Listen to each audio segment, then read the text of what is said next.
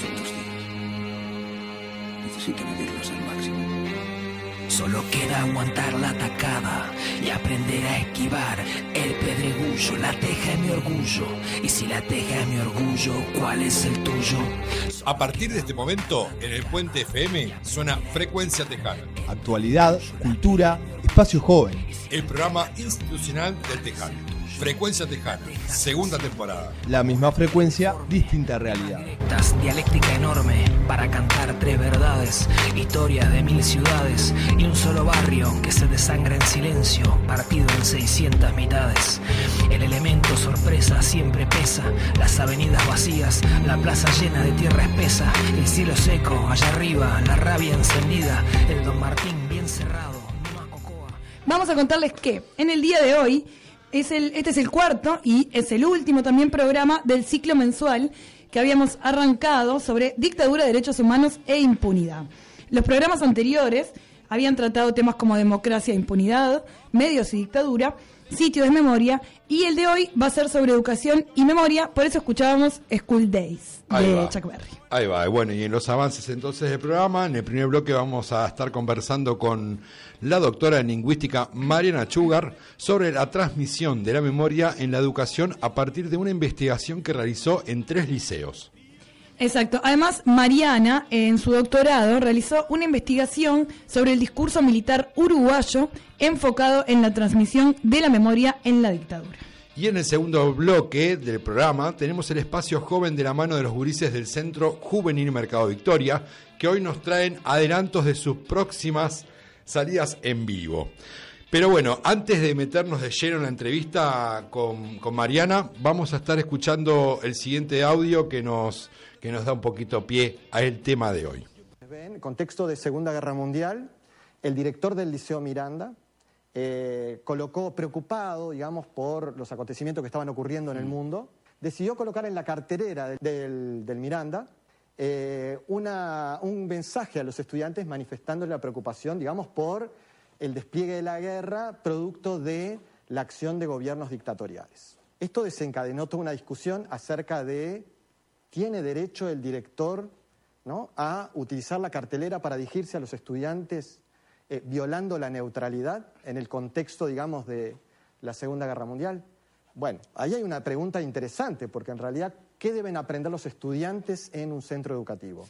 Eh, el tema del concepto de laicidad a lo largo del tiempo ha tenido diferentes interpretaciones. Hay una, viene, digamos, de una interpretación, por eso yo me remití a los 40, donde se discutió la idea de que laicidad era sinónimo de neutralidad. Pero este sinónimo tenía que ver en el contexto de la guerra mundial Sí. con la posición que había asumido Uruguay en relación, digamos, a eh, eh, las distintas posiciones que existían en política internacional. Entonces se intentó transferir el concepto de la neutralidad del Estado hacia ¿sí? el- la posición que debían adoptar los directores, pero que no necesariamente coincidía con el concepto de laicidad. El concepto de laicidad, como se discutió desde el vallismo en adelante, después que se superó el conflicto entre la Iglesia y el Estado, tiene que ver con garantizar, lo dice la Ley General de Educación, garantizar que el estudiante pueda conocer todas las posiciones para poder tomar una posición. Por eso digo, no es lo mismo en otro plano de la sociedad, y quiero hacer esa diferenciación, que es donde se aprende las reglas de funcionamiento de la democracia, y es lo que queremos. Entonces, la, ¿qué forma de autoridad nosotros queremos que aprendan nuestros estudiantes? ¿No? Queremos que aprendan que en realidad el principio es que se diga, no está de acuerdo la autoridad con que se manifieste que se está en contra de algo, entonces se prohíbe, o de que en realidad lo importante es preservar ciertos principios, como puede ser de la laicidad, ¿no? Que deben garantizarse para que todos puedan expresar Sí. su punto de vista, discutir democráticamente y que cada cual pueda formar su propio punto de vista. Bueno, muy bien. El audio que estábamos escuchando recién es un fragmento de la intervención de Antonio Romano, que es licenciado en comunicación y doctor en educación, en el programa Esta boca es mía. El debate era sobre laicidad. Eh, este debate puntualmente era sobre la LUC y sobre un tapaboca que habían llevado a la LUC y que, bueno, eh, Codicen prohibió em, ingresar con tapabocas que tuvieran consignas políticas a los centros educativos. Pero ¿por qué lo traemos hoy? Porque el argumento que siempre se pone la- eh, sobre la mesa cuando hablamos de educación y política es el argumento de la laicidad. Entonces nos parecía un poco interesante poder ver desde el lugar, hoy que vamos a hablar de memoria y educación, cómo es que se vinculan y cómo se argumenta a veces en contra de algunas cuestiones. Ahí va. Los discursos, las palabras, los sentimientos, los objetos, los cuentos, las historias, todo forma parte de la construcción de una memoria colectiva y social de nuestro pasado. ¿Cómo construimos la historia más allá de los hechos? ¿Cómo se sintió la dictadura? ¿Cómo afectó a los vínculos sociales? ¿Cuáles fueron sus consecuencias? ¿Y qué podemos ver de esa etapa en la actualidad? Es necesario conocer el pasado para entender el presente y construir nuestro futuro. Parte fundamental de mantener viva una memoria es pasarla a las nuevas generaciones. Parte del compromiso político y social de nuestro país debe ser abordar este tema con una perspectiva de derechos humanos en los gurises y las gurisas. Esta memoria va a ser resignificada por quienes la reciban. La memoria no es estática, es dinámica y sobre todo es transformadora. Hay que derribar el concepto de que si alguien no vivió en una etapa histórica no puede hablar, no puede opinar o no puede analizar los hechos. La historia de un país es de todos y todas. No está solamente en los libros que escribieron unos pocos, sino que se encuentra en nuestra memoria y es nuestra responsabilidad generar acciones para que quienes sigan construyendo esta sociedad den cuenta de ella. Y es por todo esto que acabamos de decir que en el día de hoy vamos a entrevistar a Mariana Achugar sobre la transmisión de la memoria en la educación. Pero antes de escuchar esta entrevista, vamos a estar escuchando a Invisible haciendo los libros de la buena memoria. Qué lindo el flaco.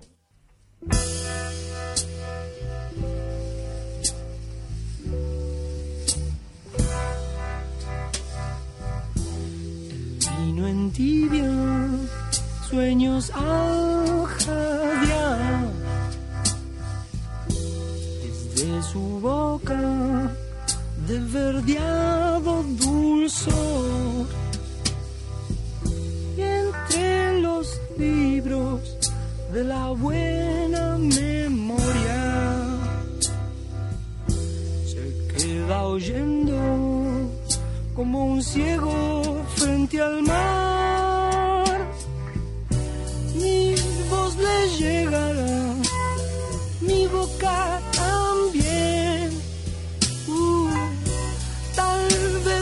Confiaré que eras el vestigio del futuro.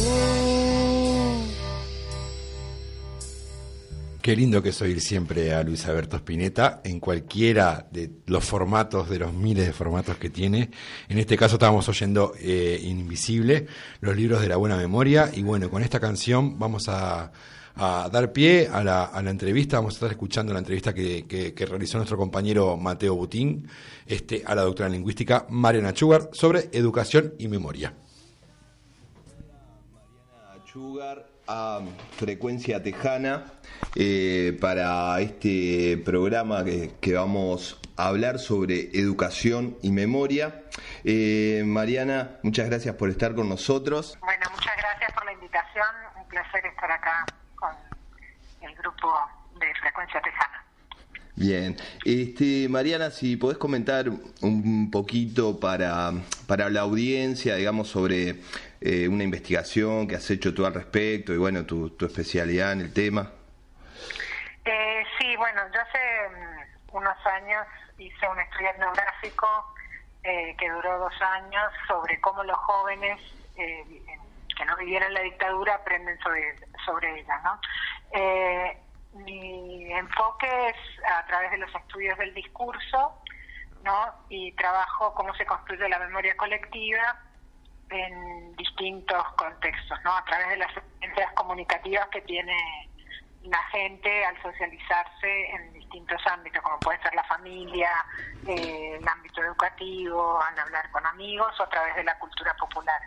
Y en este caso me interesaba ver un poco eh, cómo quienes son jóvenes hoy le dan sentido a ese pasado que todavía está con nosotros, ¿verdad? Pero que para quienes no lo vivieron eh, significa algo distinto. Entonces, ¿cómo se conectan con eso y qué significa para ellos y ellas? Y bueno, eh, lo que hice fue ver a través de, los contextos educativos, en, particular tres liceos, dos en Montevideo, uno un contexto en un barrio que le dicen de zona crítica, eh, ¿no? de contexto crítico, y después otro en un barrio de clase media, un liceo privado, y después el tercero era en el interior, en Tacuarembó, eran todos jóvenes que estaban en, en tercero de liceo y ahí es donde se empieza a trabajar el tema eh, de, de la dictadura, ¿no?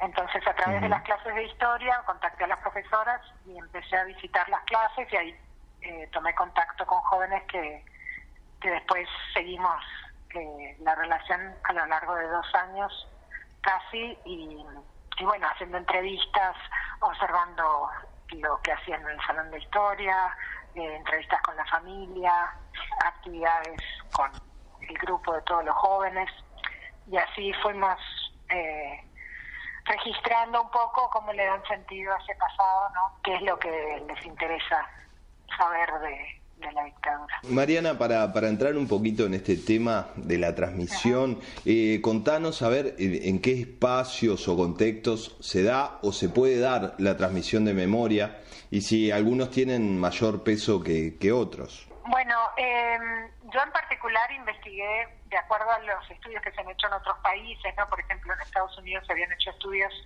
eh, sobre la guerra de Vietnam y cómo los jóvenes aprenden de eso, en la Unión Soviética también cómo se aprende el pasado soviético. Y lo que se vio es que, bueno, que el contexto educativo es importante, pero no es lo más importante, que en realidad la familia tiene un peso muy importante, estudios en Alemania también mostraban eso, y la cultura popular, ¿no? El cine, mucho de lo que saben es a través de los medios de comunicación esas discusiones. Entonces yo quería explorar un poco esto, a ver qué, en qué ámbito se habla de esto y qué es lo que queda más o influye más en, en las construcciones que hacen de ese pasado. Bueno, lo que observé fue que un poco las, las conversaciones familiares en particular tienen mucho peso, el que se hable o no se hable del tema influye en cómo se relacionan, también eh, lo, las discusiones del salón de clase, lo que marcaban los jóvenes era que les permite dialogar y escuchar otras versiones de ese pasado, ¿no? Tener acceso a la memoria colectiva, a la memoria social de otras personas que vivieron esa experiencia desde otro lugar, ¿no? Entonces, por Mm. ejemplo, en algunas clases había hijos o nietos de, de personas que habían estado presas o, algunos inclusive desaparecidos tenían y otros eran hijos de, de gente que trabajaba en instituciones militares, ¿no? Entonces estaban todos en la misma clase y cuando compartían experiencias sobre ese periodo era la primera vez que tenían acceso a esas memorias y a esa manera de mirar el pasado. Entonces, el salón de clase de historia era un lugar interesante para poder dialogar con gente que pensaba diferente, ¿no? En ese sentido era un espacio interesante. Y después eh, los grupos de pares también les daba acceso a otras miradas, ¿no? O también acceso a la cultura, por ejemplo, a través de, de las murgas y eso, cómo aparecía el pasado reciente, o, o películas que veían con sus amigos que, que les hacía reflexionar sobre cosas que quizás en la casa no, Sí, no trataban. Ahí está cuando tú decías hoy de, de bueno, de, de esos espacios que, que nombraste, bueno, la, industria cultural, que se me hacía cuando dijiste lo de Vietnam, que tiene una alta producción cinematográfica, en el momento me puse a pensar cómo bajarlo a Uruguay, ¿no? Y ahí está en el, en el, en el tema de las murgas también la, la, la transmisión. Sí, en Uruguay, viste, en esa época, yo el, el estudio este lo hice hace unos años, fue en 2010, en 2009 empezó hasta el 2011.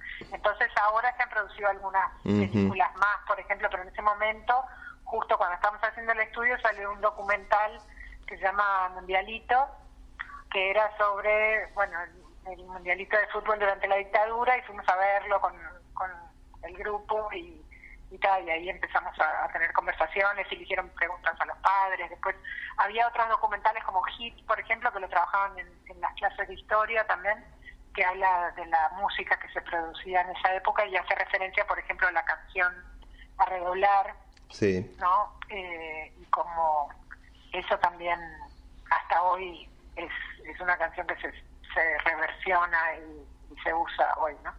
Entonces, sí, la, la construcción a nivel de la producción cultural, por ejemplo, en las murgas había varios muchachos que seguían sus murgas, ¿no? Y que participaban en eso y estaba siempre, habían referencias a- al pasado, varios de los cuplés, ¿no? Era como cosas que se, se hacían preguntas porque aunque no lo hablaran en la casa, aparecía, para entender los chistes o las referencias tenían que tener ese contexto. Claro. Entonces, eh, creo que parte del interés de los jóvenes, ¿no? Hoy en día, en este contexto que estamos hoy, el pasado está mucho más presente porque hay todo un debate ¿no? a nivel político sobre ese tema. Pero hace un par de años todavía no estaba en la agenda pública tan explícitamente, aparecía igual indirectamente a través de películas, de canciones y otras referencias para poder leer el diario y entender qué estaba pasando, tenías que tener algún dato. Mariana, a ver, eh, contanos cuál es el papel de la educación en la transmisión de la memoria de, de un país. Bueno, ahí esa, esa, es una pregunta que está difícil, ¿no? Pero eh, generalmente asociamos las clases de historia, ¿no? Como el lugar donde se aprende de ese pasado, ¿no? Es el lugar a nivel de disciplina que, que esperamos encontrar esa temática. Y en Uruguay, desde que volvió la democracia, en los planes de estudio aparece el tema, ¿no? Ya está, desde los 80, se, ¿no? 85, se empezó a, incluir, en el 86 en realidad, se incluye en los programas eh, de secundaria la temática. Eso no quiere decir que siempre aparezca o que se trate, ¿no? Igual eh, emerge en otros contextos, como te decía, a nivel de la literatura, en clases de literatura, en clases de otras temáticas, también surge el tema.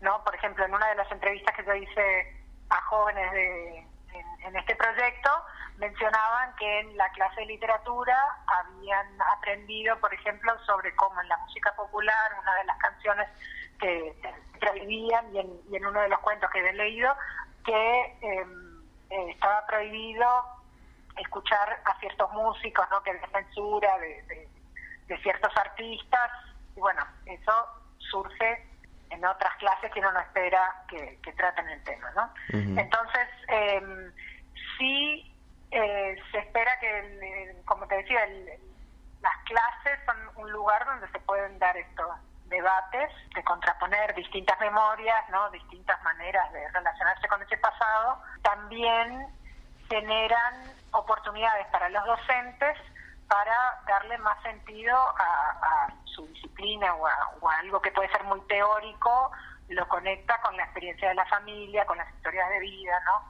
Entonces, por ejemplo, algunos de las docentes con las que yo colaboré eh, hacían que los estudiantes hicieran entrevistas a sus familiares y averiguaran un poco cómo habían vivido el periodo de la dictadura en sus familias, qué, qué experiencias tenían, qué se acordaban. Entonces también conectaban con, por ejemplo, ir a hacer visitas al Museo de la Memoria y después relacionar ese relato con lo que ellos habían encontrado en las entrevistas con su familia. Entonces ahí se conecta la memoria social con la historia o con la disciplina, por ejemplo, con, la literatura o estudios culturales de, otros temas, donde le hace que sea más significativo para los estudiantes hablar de esto o aprender de esta temática porque se relaciona también con la historia de su familia, ¿no? Se cruza la historia personal con la historia nacional. Mariana, ¿nos podés explicar un poco qué significa la transmisión intergeneracional de la memoria? ¿Qué implica ese término? Sí, bueno, eh, la idea, ¿verdad? Quizás el término eh, es un poco problemático, ¿verdad? Porque esta idea de transmisión queda como que solo de un lado al otro, ¿no? Como uh -huh. que sea unidireccional. Claro. Y en realidad lo que hemos observado quienes trabajamos estos temas es que es algo que se co-construye y se negocia a lo largo del tiempo, ¿no? Entonces la memoria no es algo estático y completo que se pasa de, una cabeza a otra, ¿no? O se transmite sin ninguna revisión, digamos, sino que más bien es eh, algo que se va construyendo y reconstruyendo a medida que tenemos nueva información y que los actores que participan en esa construcción cambian, ¿no? Entonces, por ejemplo, eh, cómo se le da sentido al pasado reciente hoy o a la dictadura hoy no es igual que hace cinco años, ¿no? Hay datos o hechos, por ejemplo, que no cambian, pero qué significan o cómo nos conectamos con ellos es distinto. Y ahí me parece que lo intergeneracional es lo interesante, es que, bueno, los que vivieron los hechos directamente, comparten su experiencia con quienes no los vivieron. Entonces, ¿qué tipo de memoria es los que no lo vivieron? Es una memoria de otro tipo, ¿no? Es una memoria que se basa en lo que transmiten o lo que quieren compartir los que lo vivieron y por otro lado también eh, permite una nueva interpretación que viene de tener otra historia de vida, otra trayectoria, ¿no? otra información. Entonces, eh, los jóvenes hoy, por ejemplo, conectan su experiencia actual con lo que vivieron los otros para poder entender qué significa, ¿no? Entonces no va a ser exactamente lo mismo, va a ser un poco diferente a lo que vivieron las personas que, que lo recuerdan por tener la experiencia directa, ¿no? Entonces, ahí me parece que también es interesante ver de dónde surge la motivación para conocer ese pasado. No siempre son los que lo vivieron los que quieren dejar un legado o transmitir. A veces son las generaciones más jóvenes las que quieren saber o demandan más información, ¿no? Porque no se comparte. Entonces hay, por ejemplo, algunas familias en las que no se habla de ciertos temas porque son muy dolorosos o son tabú y los jóvenes son los que interpelan a, los padres o los abuelos y, quieren que le digan más o investigan, ¿no? Eh, por su cuenta, por otros lugares. Eso me parece que es interesante pensarlo, que es bidireccional y que te permite construir una identidad, ¿no? Porque saber de dónde venís te permite conectarte con, con otras personas que tienen historias de vida similares. ¿Cómo se trabaja el, relato de la historia del pasado reciente en el aula? ¿Qué fue lo que viste en cuanto a didácticas, etcétera? Ah, no sé qué datos recabaste al respecto, pero digamos que los que hicimos la secundaria en los 90, era un tema que estaba en los planes de estudio, pero se dejaba para lo último y muchas veces no, no se veía sigue siendo un gran tema, ¿no? Eh, el hecho de que está al final y que, bueno, no, no llega o es una excusa para no tratarlo, ¿no? Pero, por suerte, las profesoras con las que yo trabajé, tres profesoras de historia eh, que, bueno, que aceptaron que yo observara sus clases durante un año académico entero y que participara, ¿no?, de, las sesiones, eh, tenían tres, tres formas de abordar la temática muy diferentes.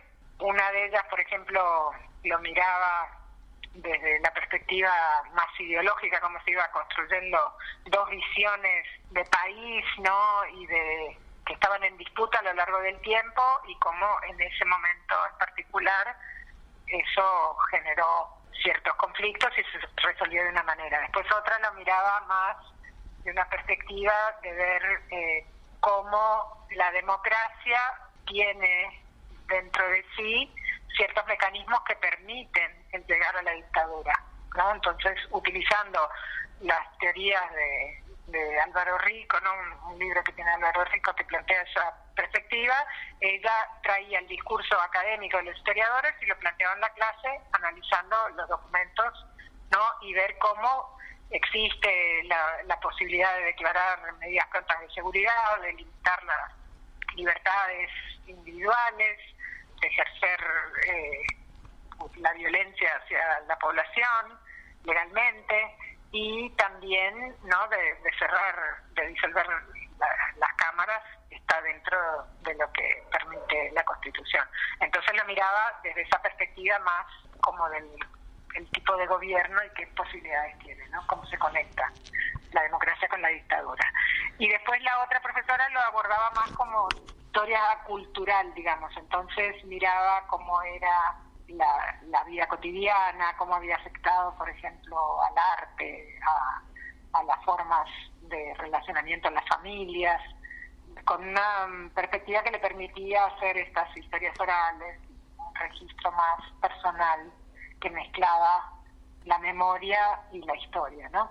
Entonces creo que lo que observé es que había formas muy creativas muy bien informadas, o sea, lo que me impresionó fue la buena formación de los docentes de historia y la manera en que los jóvenes se interesaban en el tema, porque lograban que participaran, que hicieran actividades fuera del aula, que investigaran las temáticas y había mucho interés de parte de los jóvenes en saber más, ¿no? Varias veces decían, tengo derecho a saber y quiero saber más, ¿no?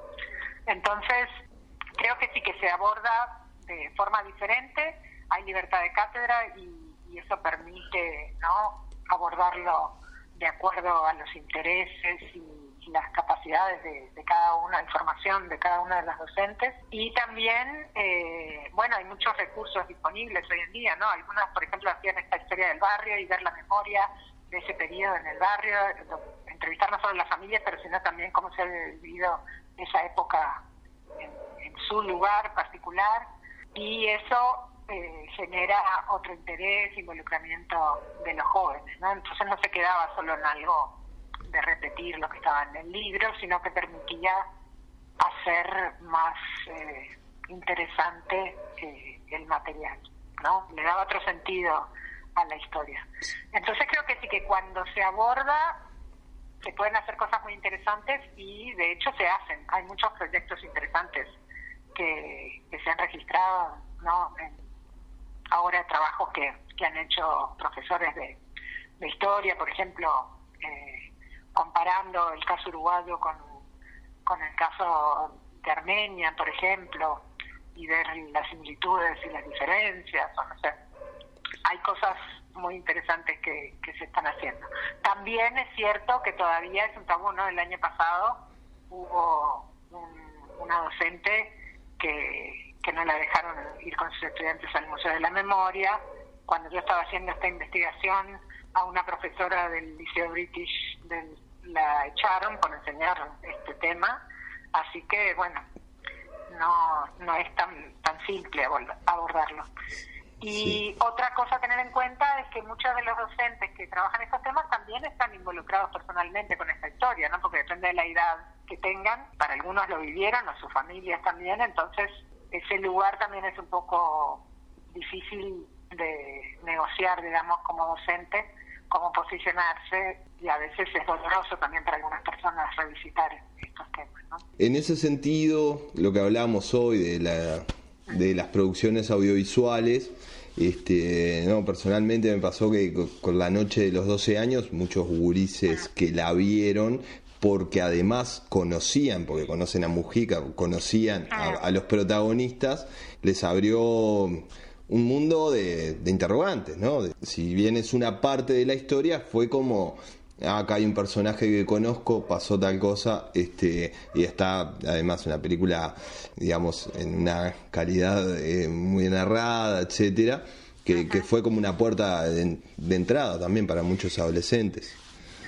Sí, justamente yo creo que, que el cine es un medio que permite acercarse a estos temas y que también permite generar una empatía distinta que si, por ejemplo, solo ves documentos como diarios o, o declaraciones, ¿no? O fotos, como que el cine por su característica narrativa te permite involucrarte con los personajes y acercarte desde otra desde otro lugar, ¿no?